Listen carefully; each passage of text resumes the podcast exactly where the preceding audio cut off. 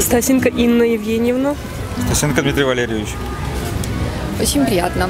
Скажите, а как вы думаете, что объединяет всех людей в мире, независимо от места проживания, от национальности, от религии и других внешних различий?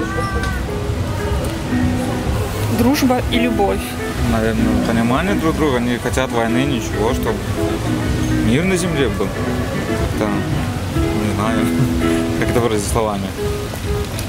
Чтобы, Было процветание. да, не было между... Верили во что-то. Уважали и ценили друг друга. Ну, любовь, наверное. В каком обществе вы хотели бы жить? Там, где деньги не стоят на первом месте у людей. Хорошие душевные качества были. Э, Люди были очень родными и близкими. И очень дружили. Дружба, доверие должно быть, взаимопонимание друг друга.